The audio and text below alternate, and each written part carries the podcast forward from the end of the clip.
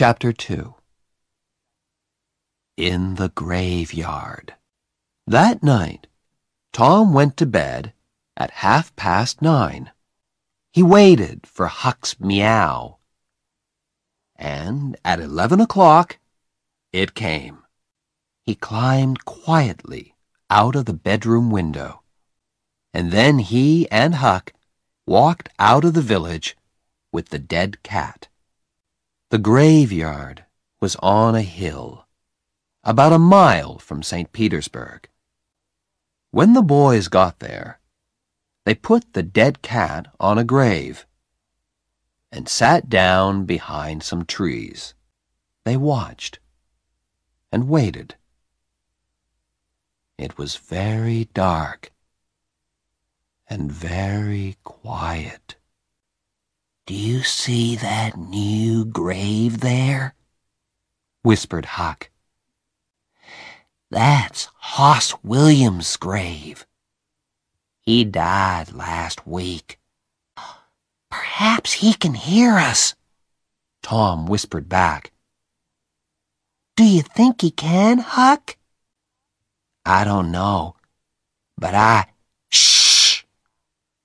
Oh, Tom, what is it? Shh! whispered Tom. I can see something. Look! Huck moved nearer to Tom. Ghosts, he said. Three of them. They're coming here, Tom. Oh, let's go home. They can't see us, Tom whispered. Not here. Ghosts can see through trees, said Huck unhappily. They can see through everything. The ghosts moved quietly through the graveyard and came nearer to the trees. Huck and Tom watched, very afraid. Then, after a minute, Huck said, Tom, they're not ghosts. That's Muff Potter. So it is. And that's Injun Joe. And the other man is Dr. Robinson. What are they doing here? They're grave robbers, Tom. They're going to rob a grave. My father told me about it. The doctor wants a dead body, you see.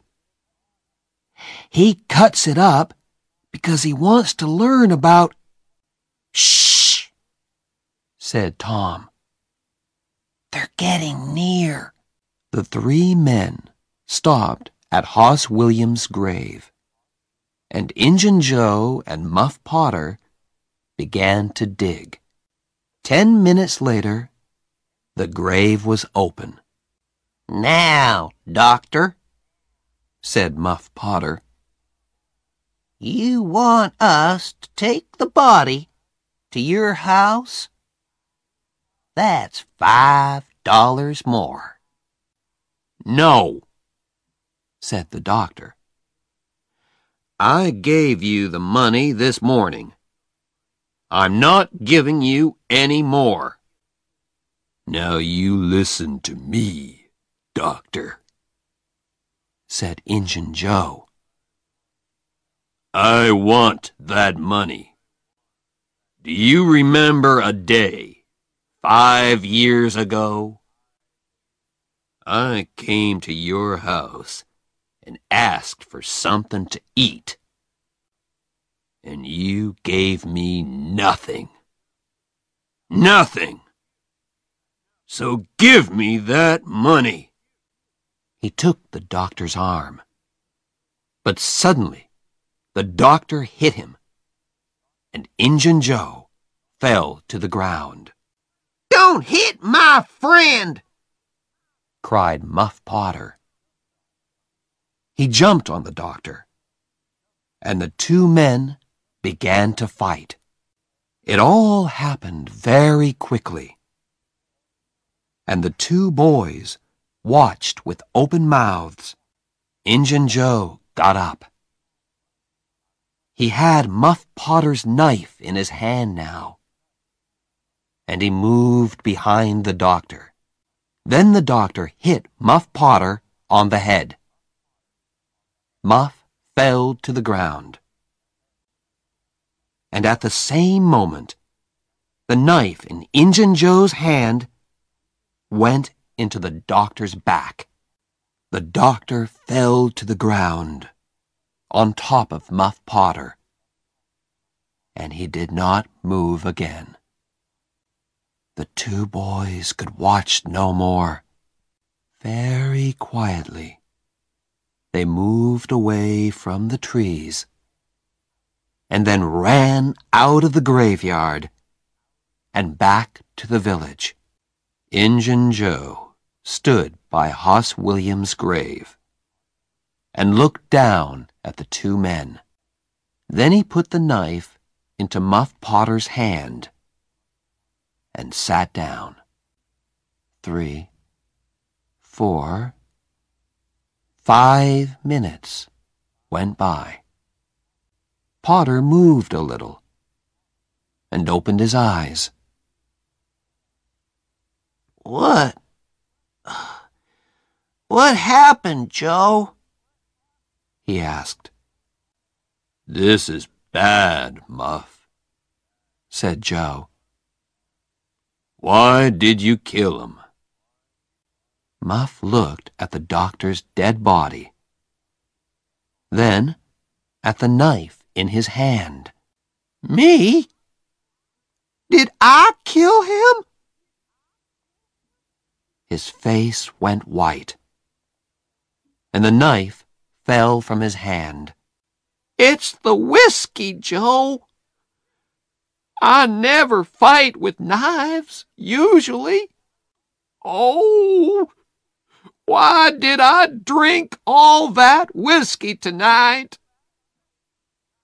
I don't remember anything. It's okay, Muff, said Joe. I'm not going to tell anyone. You get away quickly. Go on. Go now. Muff Potter got up and ran away. Joe watched him for a minute. Then he carefully put the knife next to the doctor's body. Then he, too, left the graveyard. The next day, the sheriff's men found the doctor's body in the graveyard. And Muff Potter's knife. That night, Muff came to the graveyard to get his knife. But the sheriff's men were there, and they took Muff to St. Petersburg's little jail. And there Muff sat for four weeks and waited for his trial. Tom and Huck could not forget that night in the graveyard. They were very unhappy and very afraid. What are we gonna do?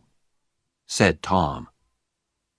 Muff Potter didn't kill the doctor.